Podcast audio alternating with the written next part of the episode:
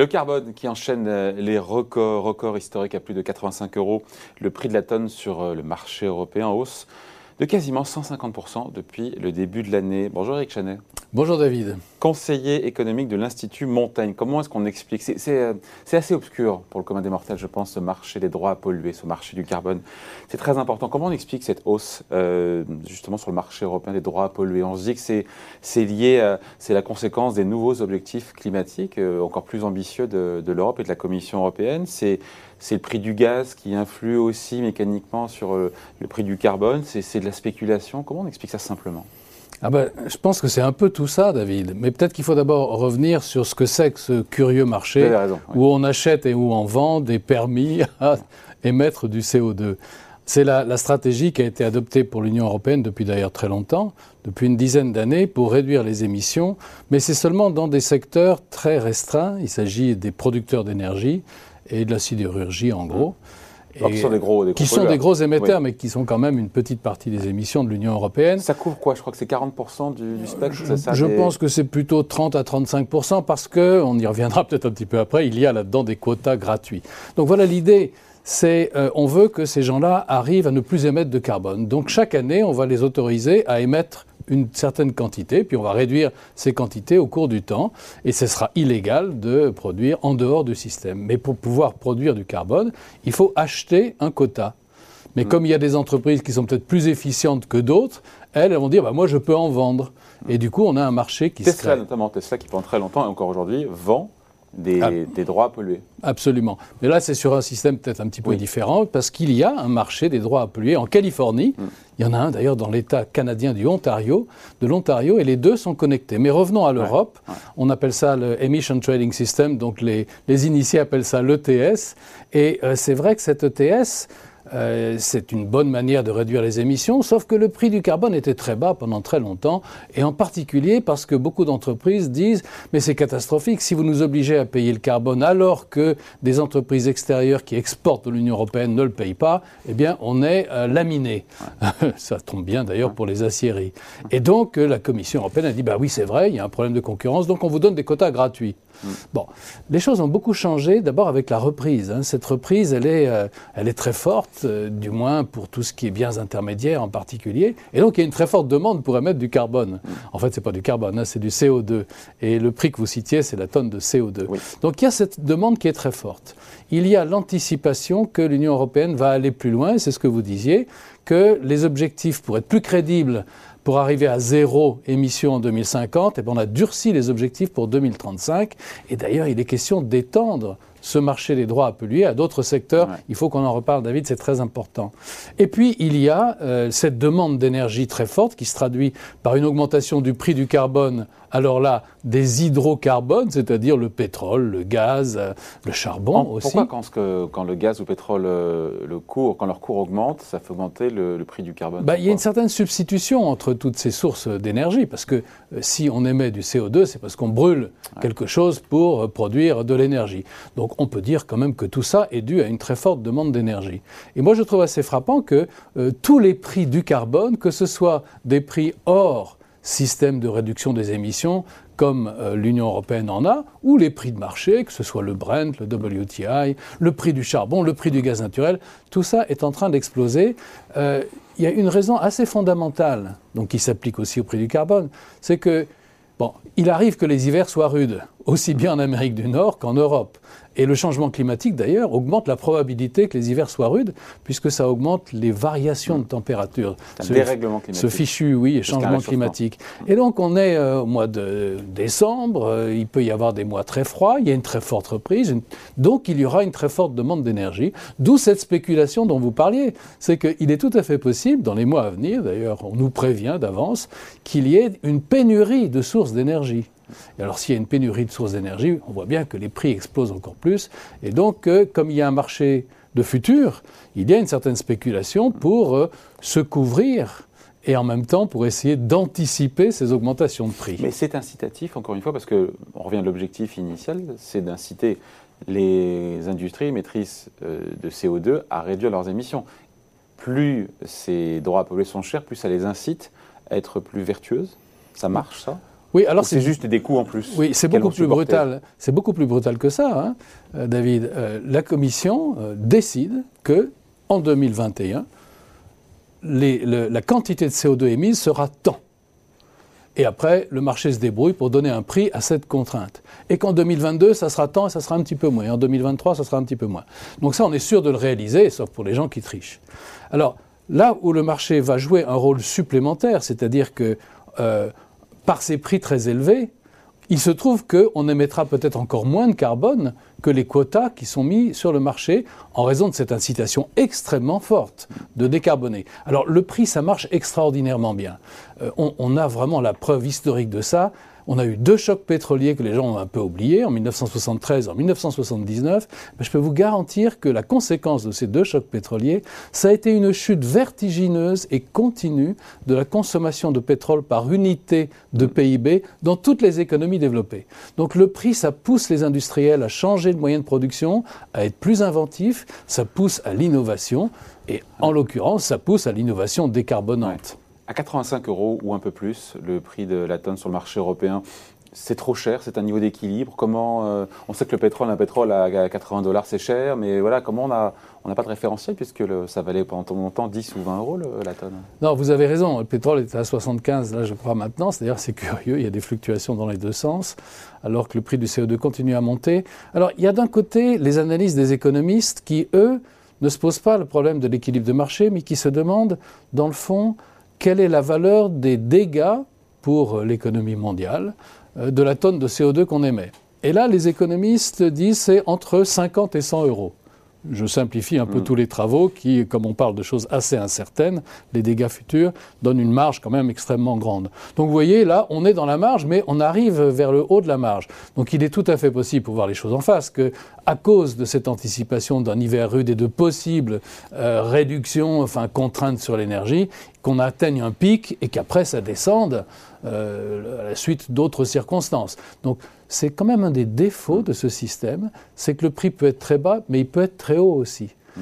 Et là, il y a un nouvel élément, David, qu'il faut introduire, c'est qu'il y a eu un accord en Allemagne entre les trois parties de la coalition pour dire qu'en Allemagne, en tout cas, on utilise l'ETS, donc ce, système d'échange, on va l'élargir à d'autres secteurs, mais on mm. met un prix plancher à 60 euros.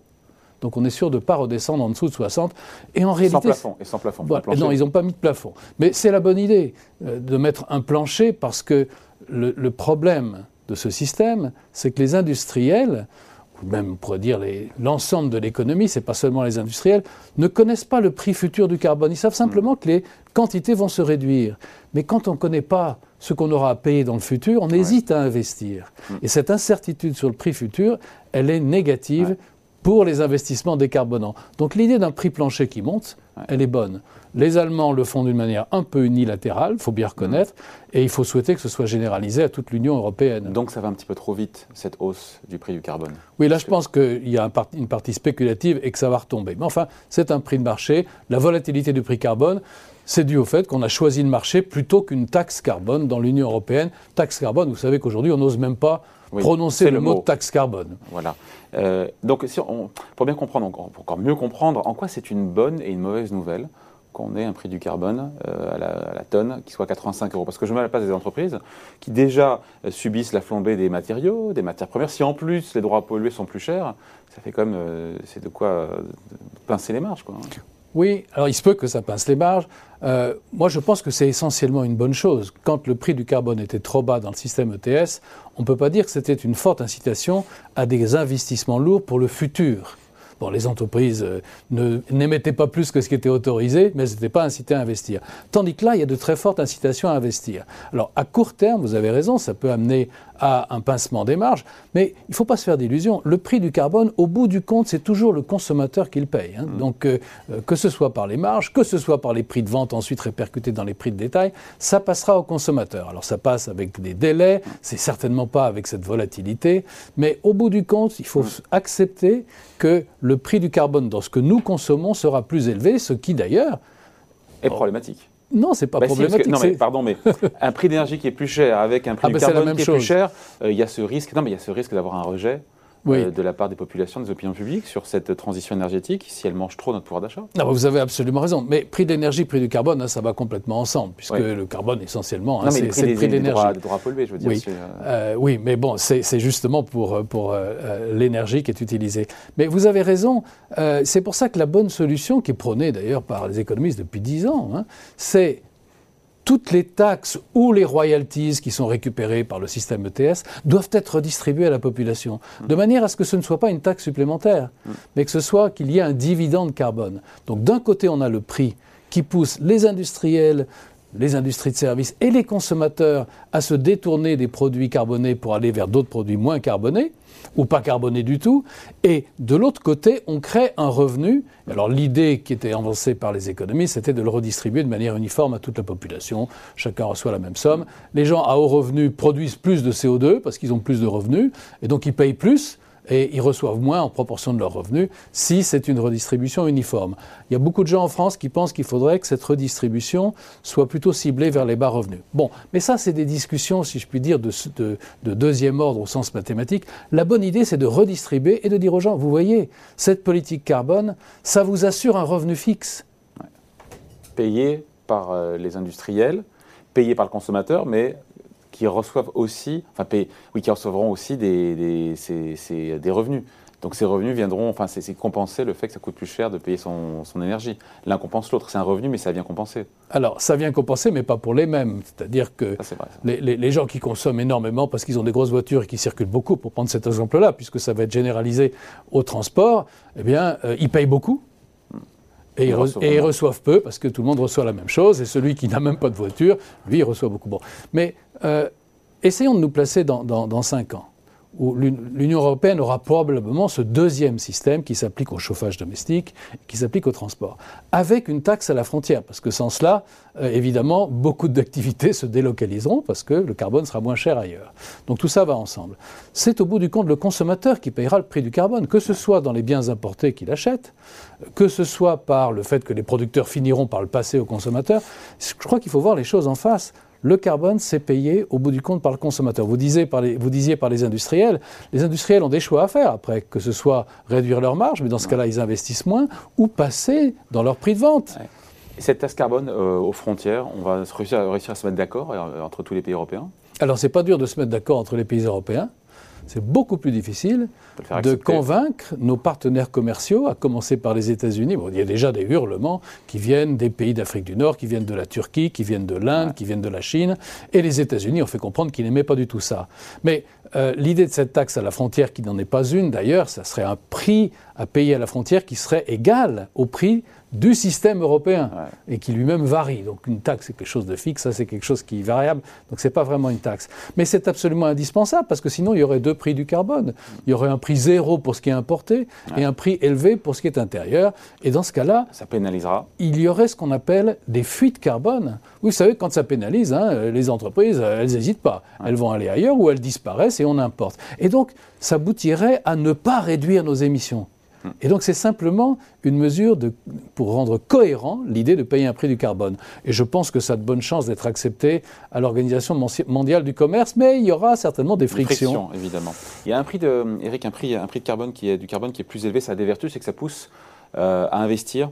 Euh, ça pousse les industriels aussi évidemment à moins polluer et ça rend rentable pas mal d'investissements green.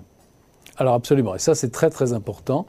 Euh, il y a quelque chose que je trouve absolument extraordinaire, c'est que depuis que le prix du carbone, que ce soit le prix du pétrole, du gaz ou euh, des droits à, émettre, explose, il y a de plus en plus d'argent qui va s'investir dans des technologies de production d'électricité totalement décarbonées, comme la fusion nucléaire et la fission aussi, euh, puisque l'idée des petits réacteurs modulaires est repartie. Et voilà ce qui est passionnant c'est que si ça devient rentable, le capital privé qui est extrêmement abondant dans le monde, hein, je veux dire, on ne manque vraiment pas de capital, va s'investir dans ce genre de projet qui auparavant n'aurait même pas attiré l'attention du moindre investisseur.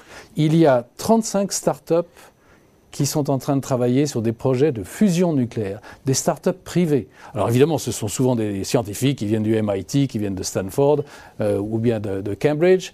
Euh, il y a près de 4 milliards de dollars en l'espace de deux ans qui ont été levés pour ces projets-là. Et donc, pour citer un autre cas, les techniques de capture du CO2 dans l'atmosphère deviennent rentables. À 80, 85 ou 90 euros la tonne de CO2 que vous capturez, si on vous la, si on vous la paye, ce qui serait logique dans le système, eh bien ça vaut le coup de les mettre en œuvre. Donc ça change complètement la donne. Voilà, donc on voulait revenir sur ce nouveau record historique sur le marché donc, du carbone en Europe avec euh, ces explications signées Eric Chanet, conseiller économique de l'Institut Montagne. Merci Eric. Merci David.